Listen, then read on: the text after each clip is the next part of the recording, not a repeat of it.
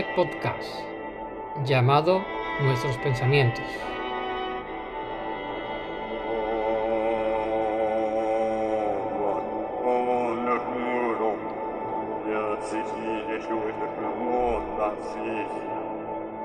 Hoy tenemos como tema qué motivos lleva una persona a colaborar con un partido político.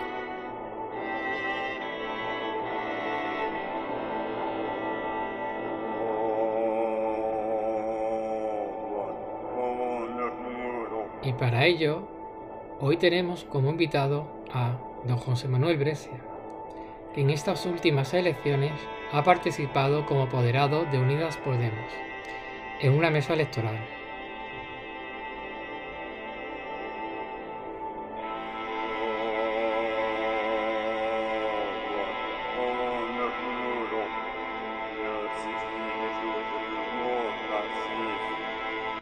¿Qué tal, don José Manuel?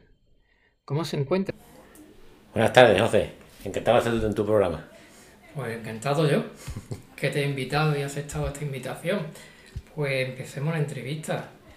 Eh, la primera pregunta, sobre todo sobre el tema de que estamos hablando. ¿Qué te motivó a acercarte a un partido político? Pues es complicado. Nunca me, me haya interesado mucho la política. Hasta que en el 2014 más o menos, pues em, tuve una, una, especie de revelación de que, que, había que, si no, si, no, si no quería que te hicieran política, tenías que hacerla tú. O por lo menos intentar, digamos, que, que participar realmente y que algo de, que tú pudieras influir en algo.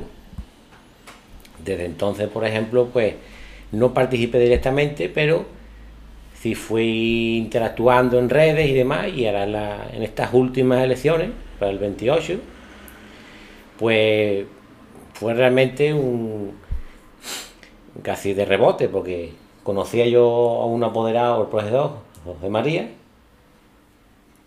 que me presentó a la, a la candidata de Unidad Podemos Quineo Grande. Para especificar quién es eh, don José María, ¿de quién se trata? Pues el profesor de, de literatura allí, del Instituto Antonio Gala. ¿Y qué pertenece a un partido político? Él está en Izquierda Unida. De acuerdo. Continúe. Y pues me presentó a la candidata, que es Maribel González, y quedamos en para poder colaborar para, la, para las siguientes elecciones, las locales, porque ya en, la, en las del 28 no podía participar porque ya se estaban, se estaban celebrando en ese momento. Y ya empezamos a, a quedamos una reunión y, y, yo me propuse, digamos, para colaborar en lo que fuera necesario. Y luego ya lo que es la, en lo que es la pre-campaña y la campaña, pues colocando carteles, en las reuniones, pancartas y todo lo que se podía, y luego ya siendo apoderado en la misma, el mismo día de las elecciones, y en el recuento y demás. ¿Cómo ha sido su experiencia en la semana electoral reciente dentro de la organización de este pasado 28 de abril? Pues la, la, el 28 de abril no participé yo realmente, en la elección en sí mismo no participé, pero fue cuando realmente al final me conocí a la candidata de Podemos Río Grande y me propuso colaborar realmente, yo en una reunión ya con, con ellos, digamos, con parte de su equipo, pues quedé en colaborar para las siguientes elecciones. ¿Y qué busca dentro de un grupo político? Eh, ¿Busca amistades? ¿Qué busca realmente? Pues no sabría, supongo que colaborar, porque, porque muchos he tenido la, la, lo que es la, la espinita de intentar no hacer política, porque yo no tengo alma de político, sino en lo que, lo que yo pueda aportar realmente, porque yo en realidad nunca voy a presentarme, yo lo que estoy intentando colaborar, ayudar lo que pueda, desde un plano más de colaboración, pues a intentar que las personas que quieran dar el paso a, un paso adelante en lo que es el tema política, pues tengan gente que colaboren y que los, que los apoyen en, dentro de distintos ámbitos. Y en realidad más o menos intenta colaborar porque el proyecto para mí de Unidas Podemos creo que, creo que es positivo y que puede ser un revulsivo para, una sociedad que está anclada en una, una especie de burbuja de, de capitalismo, de competición constante, de guerra total contra, contra una forma de, interactuar de unos con otros. Siempre hay que hacer hay que, hay que crear unas pautas distintas de, de, interacción, de interacción entre las personas en colaboración, empatía y demás. Lo que es la, el paradigma de la competitividad por competir, para mí creo que es un error en sí mismo y creo que hay que cambiarlo. Y para mí creo que Unidas Podemos creo que por lo menos transmite ese, esa, o por lo menos conecta conmigo, por lo menos intentar conseguir eso, ese objetivo. En el día de las elecciones, en la mesa electoral como apoderado, ¿Cómo lo viviste y qué sensaciones tuviste? Pues al principio muy nervioso porque no sabía exactamente cómo, cómo actuar.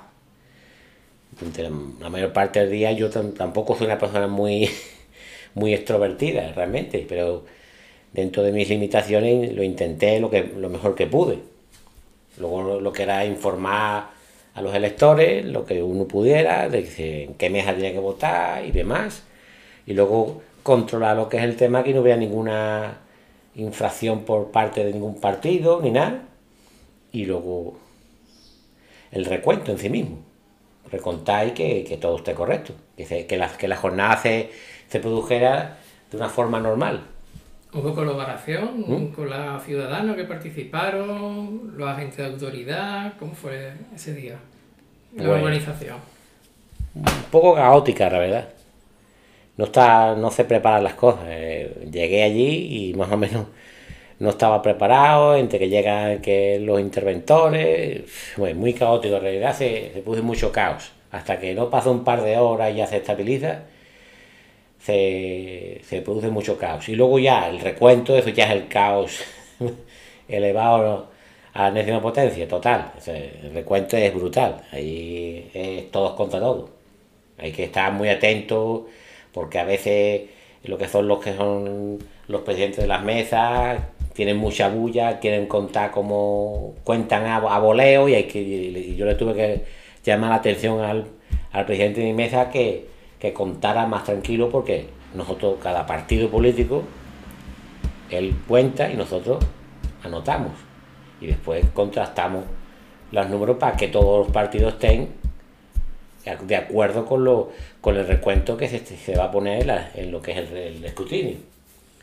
Entonces hubo un momento que, que, yo tuve que llamar atención porque ese hombre tenía mucha, mucha bulla, estaba todo el día allí en, el colegio electoral y tenía ganas de irse y corría que se las pelaba. Y le tuve que llamar atención y al final ya se hizo más tranquilo y se pudo hacer por lo menos mejor. Muy bien. ¿Piensas que los ciudadanos se implican en sus ideas políticas? Yo creo que no.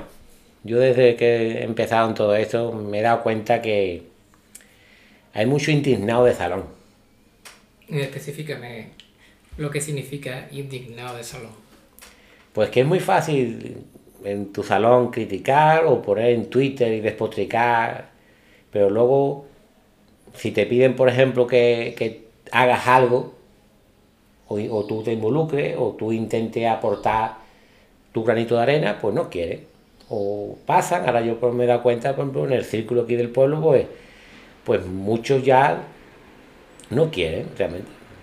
Yo sí me, he preguntado si, si pensaban que esto era fácil, si pensaban que todos los derechos laborales, sociales, nos los han regalado.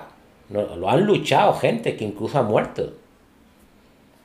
Y es, paradójico que yo he intentado indagar por qué no, porque en el pueblo hay ciento y pico, casi 200 más o menos inscritos, y nos quieren volver. Vemos el grupo no es muy grande realmente, los que estamos ahora mismo en el, círculo, pero los demás no quieren volver a participar. La razón, no lo sé.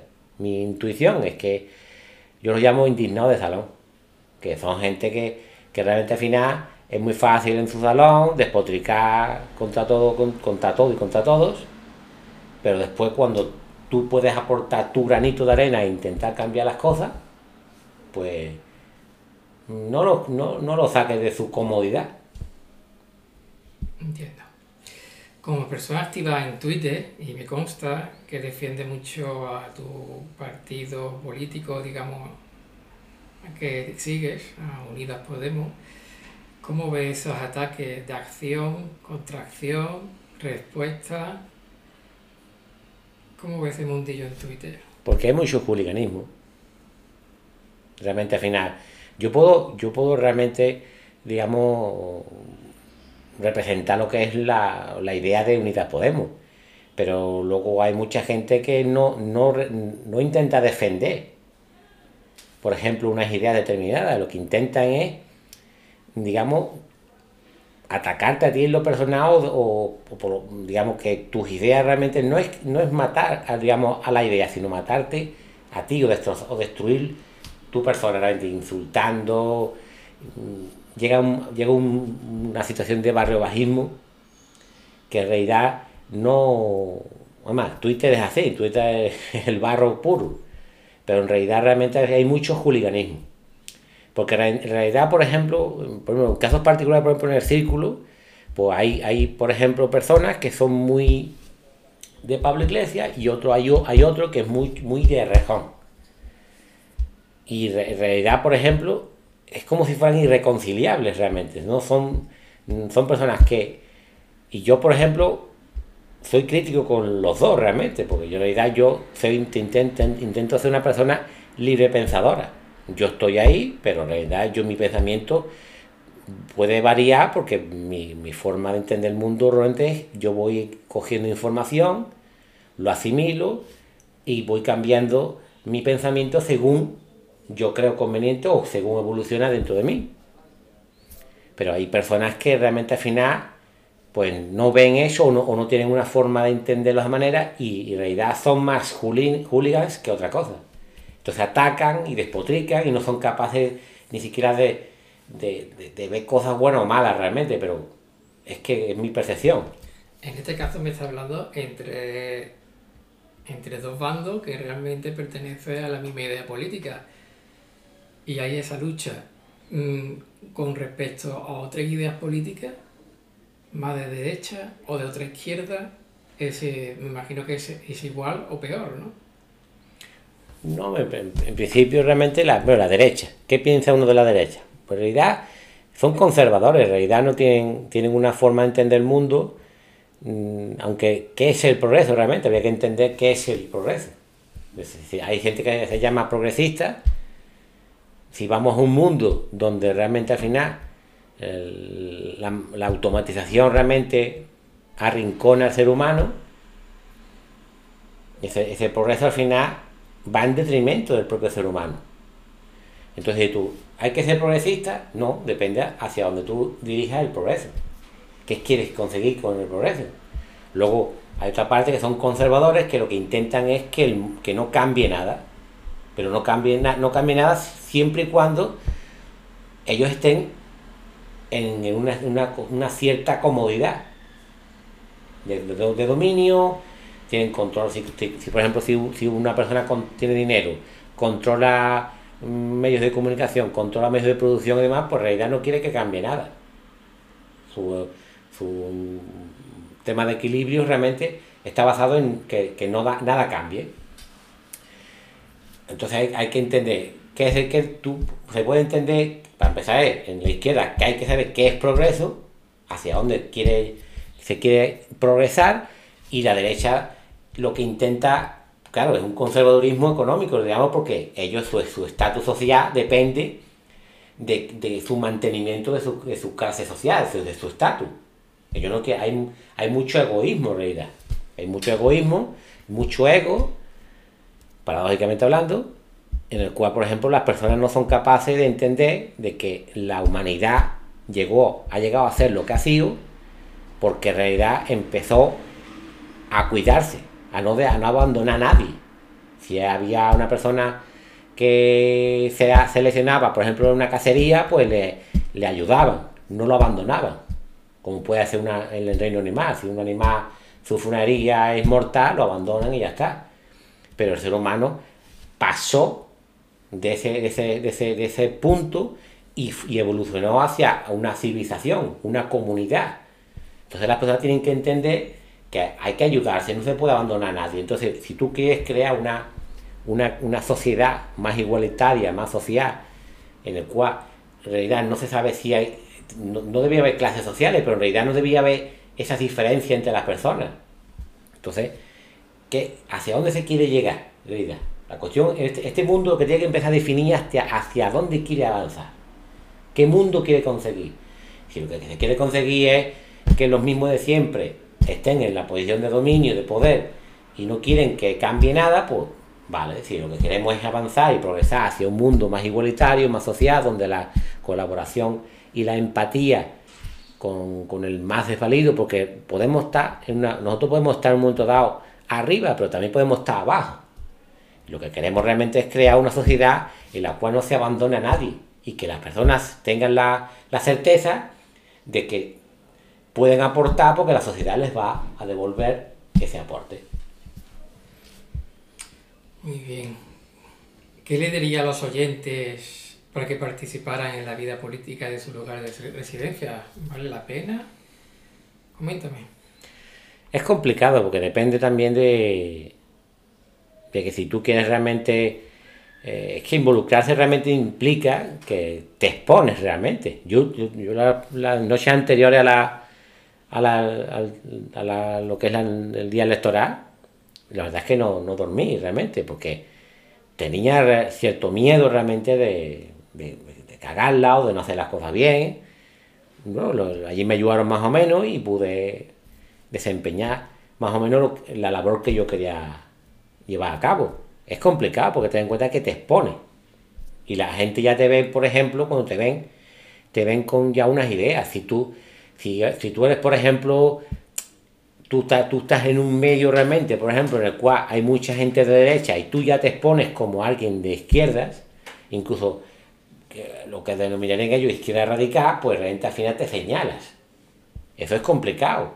Yo tenía cierto miedo, en realidad, la reacción que podía llegar a tener en gente conocida y demás, pero por lo menos más o menos el día ese estuvo bien más o menos. No tuve ningún problema con nadie, es más, con el que yo me, me hablé más en todos los días fue con el, con el de este, con el representante de voz, paradójicamente hablando. Y luego, que la gente si quiere hacer eso, yo creo que lo que tienen que replantearse realmente las personas que tengan una inquietud de cambiar las cosas es que ningún derecho social, laboral, eh, económico, nada, se ha concedido gratis. Todo ha sido luchado. Y hasta que la gente no entienda ese detalle, o, ese, o, esa máxima realmente, de que nada ha sido regalado, y de que todo ha sido luchado, y de que en, en tu salón está muy guay, todo está calentito, está fresquito, pero luego al final hay gente yo no, porque yo soy, un, yo soy un recién llegado en todo esto, pero hay gente que lleva toda la vida luchando y se ha jugado el pellejo muchas veces para que otras personas tengan unos derechos que, que en realidad es como si ellos creyeran que les, ha, que llovido realmente, que acaba de llover y le ha caído un derecho que no sabe muy bien por qué, porque en la realidad las élites económicas nunca han dado nada, siempre han sido, digamos, no estrelló la fuerza, pero casi, casi que si tú quieres realmente colaborar, o el, que, oyente que quiera, si quiere colaborar, puede colaborar en su opción política, la que tengan ellos. Eso, eso ya es indiferente, cada uno tiene su, su, forma de pensar. Pero en realidad, colaborar me refiero colaborar y luego muchas veces intentar darse cuenta realmente de, de, la, de los entresijos de los, de los partidos políticos, de los egos que hay dentro de esos partidos, porque en todos los partidos hay egos, todos, no, no se salva ni uno, porque todo al final el problema es que el ser humano es imperfecto y, y tiene una serie de particularidades que son, que son complicadas, por decirlo de una manera. Y el ego entra en juego, las luchas intestinas, por decirlo de una manera, y al final las personas, todo el mundo cree que es el culo universo. Y todo el mundo cree que si él no lo hace, o ella no lo hace, pues eh, no lo se hace bien. Yo por mi forma de, de, entender el mundo, no soy una persona precisamente creo, por lo menos lo intento, no ser muy protagonista. Aunque también puedo equivocar, pero a la gente quieren ser los protagonistas y ellos creen que si no están allí, no se hace bien. Entonces, claro, ahí se, produce una cosa que quién es el primero, quién es el segundo, yo estaba antes, tú te pones porque te pones. Y hay una serie de luchas ahí en, los, los entresijos de los partidos que al final no ayudan, en realidad. Pero si la gente de afuera y si van con una mentalidad abierta y una mentalidad de intentar cambiar realmente el sistema, el sistema solo se podrá cambiar desde adentro. Muy bien. ¿Piensa que hay libertad dentro de los partidos políticos para que, para que cada uno libremente vote según su idea? ¿O hay una idea fija y de ahí no te puede salir? ¿Dónde? ¿En el Congreso o, en el En general, hablo, hablo en los partidos. Los partidos que pasa es que se rigen como si fuera un ejército. Entonces, se supone que lo que deciden en la cúpula de arriba, pues va a misa que es uno de los grandes problemas o de los grandes mm, asignaturas pendientes que tiene la política realmente, ser más democrático y, no, y no ser tan vertical, sino ser más horizontal, tener una... Pero claro, eso hay que hacer un equilibrio realmente, porque si te pones a discutir todo santo día, no llega a ninguna conclusión. Entonces hay que hacer una especie de equilibrio entre decisiones realmente rápidas y, de una cúpula que pueda decidir, pero también tiene que llegar a las decisiones, digamos, que tú puedas consensuarlo con las bases. Pero claro, eso es un equilibrio realmente complicado. El problema es que al final los partidos tienden todos a, monopolizar, monopolizar digamos, digamos, acaparar el poder o las capacidades de decisiones la cúpula. Y abandonan, por ejemplo, lo que son las bases, que pasan en todos lados es un problema endémico de, la política. Según tu respuesta anterior, mm, entiendo que el ciudadano debemos de olvidar de lo que es la idea de mamá Estado o papá Estado, de la protección del Estado. Entiendo que cada uno tiene que luchar mm, sobre sus libertades y derechos. que papá Estado no va a estar, o mamá Estado no va a estar ahí para ayudarnos. ¿Lo he entendido bien? Mm, no exactamente, en realidad, el Estado en realidad, ahí alguien ha dicho, no sé si era en Twitter o donde lo escuché, que en realidad se quiere entender como el Estado como algo ajeno, algo abstracto, que no existe o que es una especie de ente alienígena y que nos ataca y demás. El Estado somos todos. La cuestión es qué estados queremos crear. Si queremos crear un estado de excepción todos los días, o si queremos crear un estado prácticamente que, cuyo único objetivo sea salvaguardar los derechos de unos pocos. Si queremos crear una sociedad más igualitaria, tenemos que poner a gente preparada, evidentemente, pero con, con capacidad o empatía para saber que tienen, que tienen que equilibrar la balanza.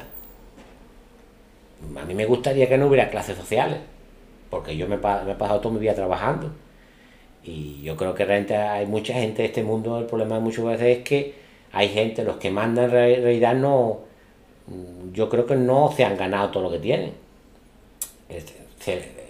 Por una estructura social en el cual siempre es una especie de extracción desde abajo hacia arriba, siempre va todos los recursos, toda la materia prima, todo, todos los esfuerzos siempre van encaminados a satisfacer a una especie de élite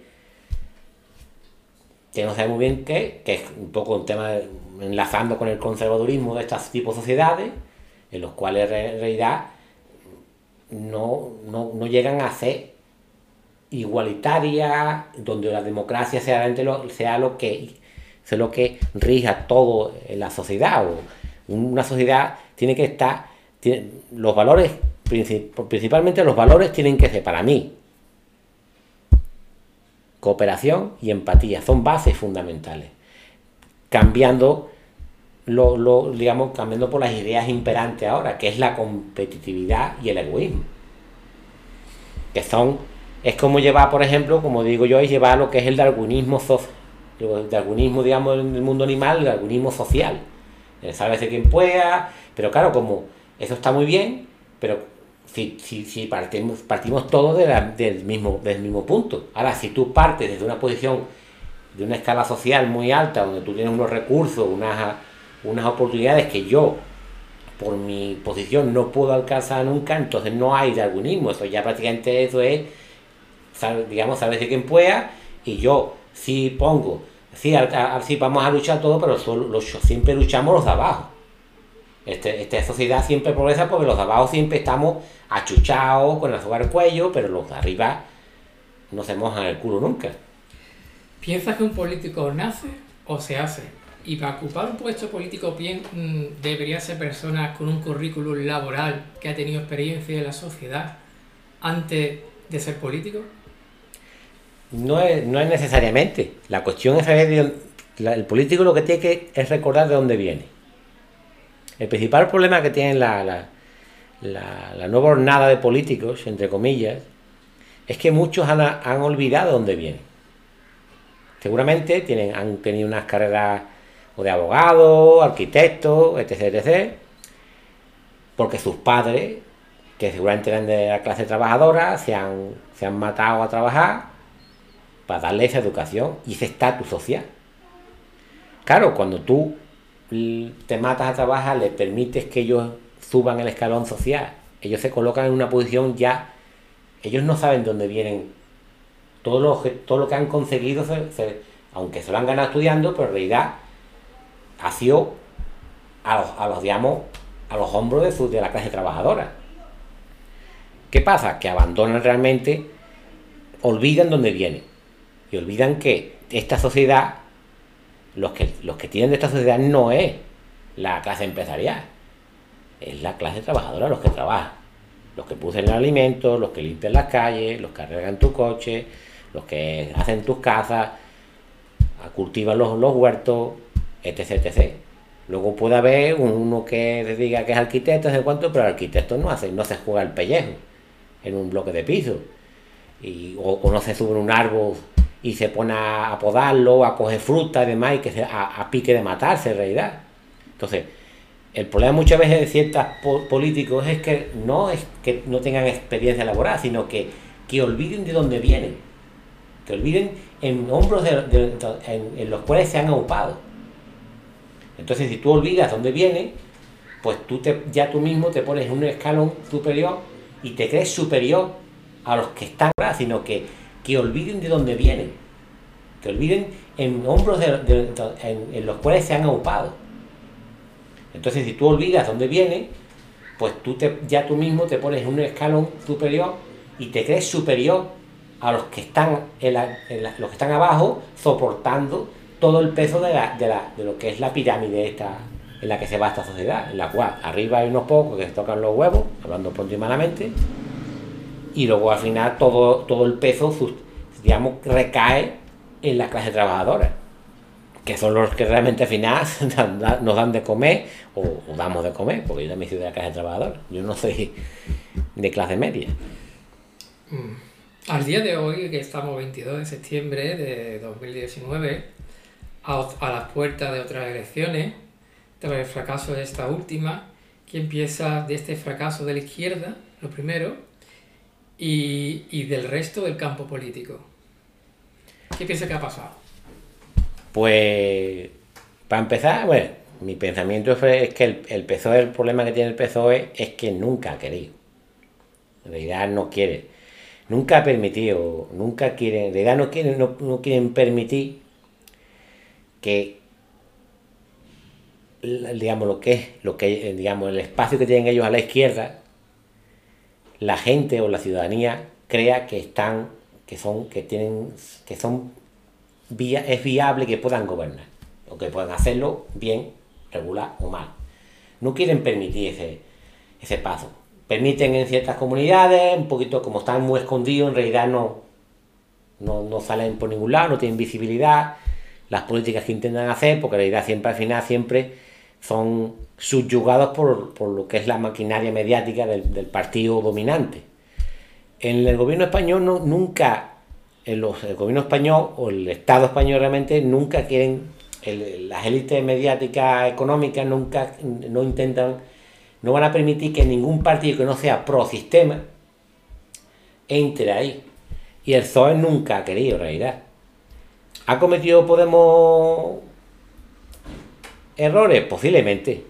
Pero en realidad es que, en realidad era, era un juego de trilero en realidad. El PSOE no ofrecía nada, hacía... lo que quería el sistema era pacto PSOE Ciudadanos, porque en realidad lo que quiere la, la COE y demás, por lo que quiere es partidos que controlan a las masas.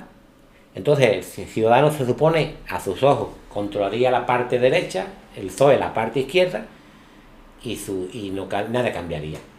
Su estatus su status quo, por decirlo de una manera, no cambiaría. Entonces, eso es lo que quieren ellos. ¿Y por qué, y por qué Pablo Iglesias rechazó la oferta del PSOE en el Congreso? la gran oportunidad que le dieron para entrar en el gobierno de alguna forma y a partir de ahí demostrar su valía. Porque, según dicen realmente, eran, eran como quien dice, eran regalos envenenados. Porque cuando tú no tienes la capacidad o el, o el, o el poder mediático no está de tu parte, ¿qué pasa, por ejemplo, como con el tema de Franco? Es un, ejemplo muy, clarificador. El PSOE lo esgrimió como que, como que lo iban a sacar para acá, para allá, todo el día mediáticamente, pero nunca lo sacaban. En realidad siempre era una especie como de... Lo ponían en un, titular, nunca salía, nunca salía, pero, sí, pero siempre salía. La, gente, tú le vendías la idea de que tú eres muy de izquierdas y que ibas a sacar a Franco, pero en realidad nunca lo sacaba. ¿Por qué? Siempre le dabas le, dabas margen para que la familia recurriera y demás al final se, vio claramente de que Franco está todo bien en el Valle de los Caídos y que no salió. Pero eso fue solo una mascarada. Lo utilizan como una especie de, de algo como un merchandising o de marketing, un tema, un tema de marketing para vender una imagen, porque ellos pretendían pasar como que son muy de izquierdas, pero en realidad en lo, en lo socioeconómico no son liberales en realidad. Pero claro, tienen que vender la, idea esa. ¿Que se ha equivocado Pablo Iglesias? Posiblemente, pero en realidad lo que que el problema de todo esto, y más si tú no tienes el apoyo mediático, es como si tú te vas a un, a un por ejemplo, a un, a un, ministerio, por ejemplo, como el de vivienda, y tú no tienes capacidad de controlar los precios de, de los alquileres, el muerto te lo comes tú porque tú no tienes capacidad de hacer nada, entonces a, ti te van a venir a protestar.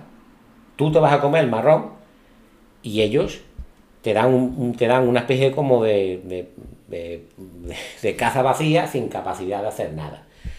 ¿Qué, quiere o qué de, Yo tampoco, o sea, entrar en el gobierno con el ZOE es peligroso en realidad, por, por, su, por toda la, maquinaria mediática que tiene a su favor. Claro, lo que quería decir, quería, era una idea de si entramos en la idea que, quería, digamos, la cúpula de, Unidas Podemos, es entramos, pero queremos entrar para poder demostrar que somos capaces de gestionar. Pero para poder gestionar necesitamos competencia y presupuesto y demás. Para poder vender nosotros que somos, podemos gestionar. Y entonces demostrar a la gente de izquierda que somos una posibilidad válida de ser una alternativa de gobierno al PSOE.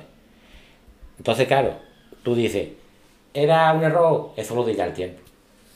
Y la gente, porque si la gente se ha tragado el anzuelo ese de que el PSOE era de izquierda realmente, ahora por, un, por una milésima de segundo, pues, pues, a lo mejor les votan.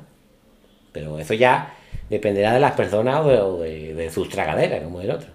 Lo veremos el, día, el 10 de noviembre, ¿no? Si no lo recuerdo mal. Seguramente. Bueno, para ir finalizando, si quieres añadir algo a esta entrevista que veas conveniente para comunicárselo a nuestros oyentes, tiene tiempo libre. Hmm. Pues, en principio, lo que le podía decir realmente, ¿qué es lo que me llevó a mí a, meterme en este frega, por decir una manera? Hablando en plata. Pues que yo me, di cuenta de que mm, yo no tenía por qué votar lo mismo que me, o me están inculcando o llevan inculcándome toda la vida. Yo no, yo no soy nacionalista de ningún tipo, porque en realidad Yo, creo en crear una humanidad, realidad, una humanidad real, pero una comunidad. No un comunismo tal y como conciben ellos, una comunidad en que las personas dejen de, dejen de matarse, sino nos veamos como, como una familia, se puede decir.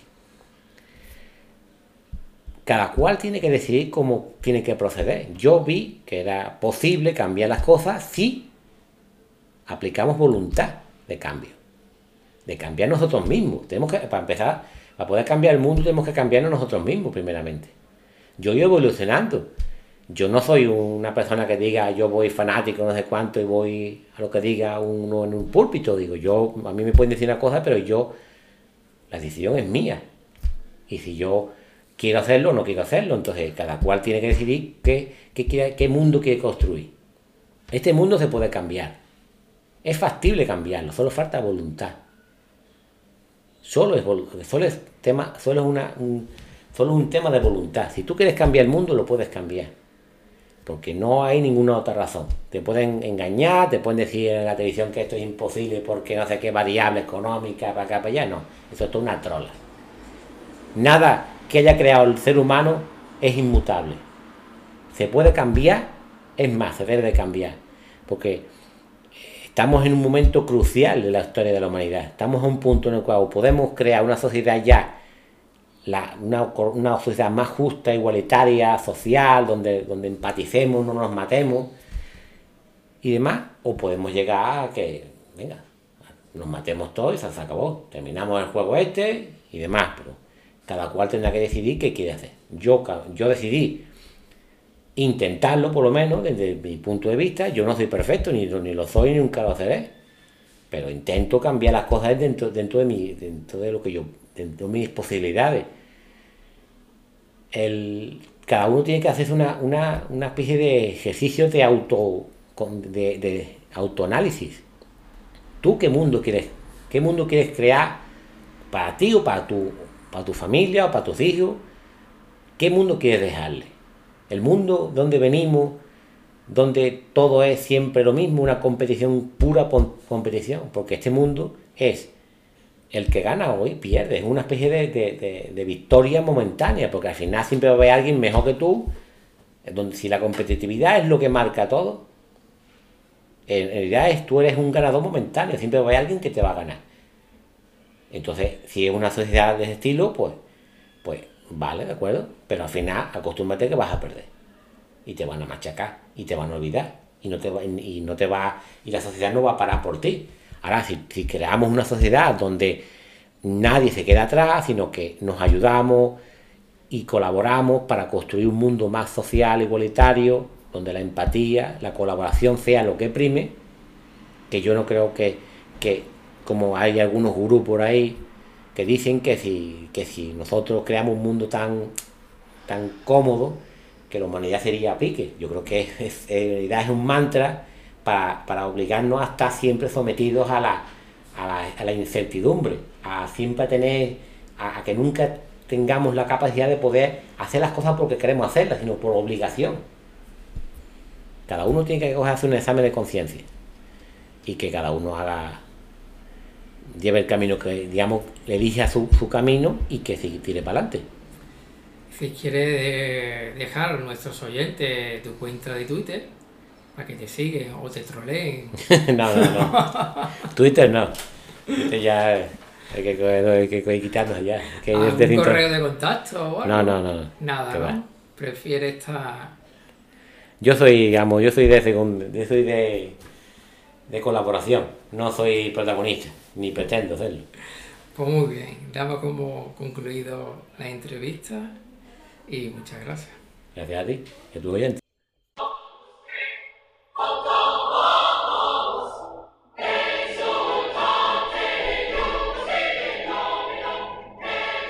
Sin más, nos despedimos de don José Manuel. Gracias por este tiempo dedicado a buscar y participar. Un saludo y nos veremos pronto.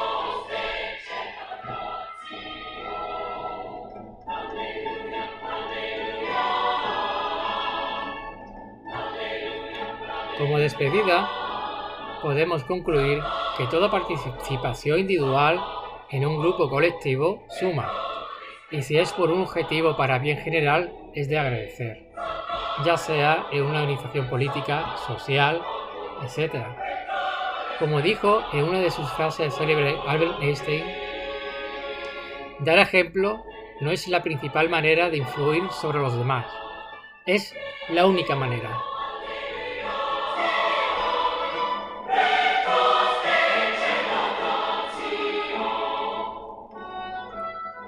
Y sin más, un saludo, amigas y amigos. Hasta el próximo podcast.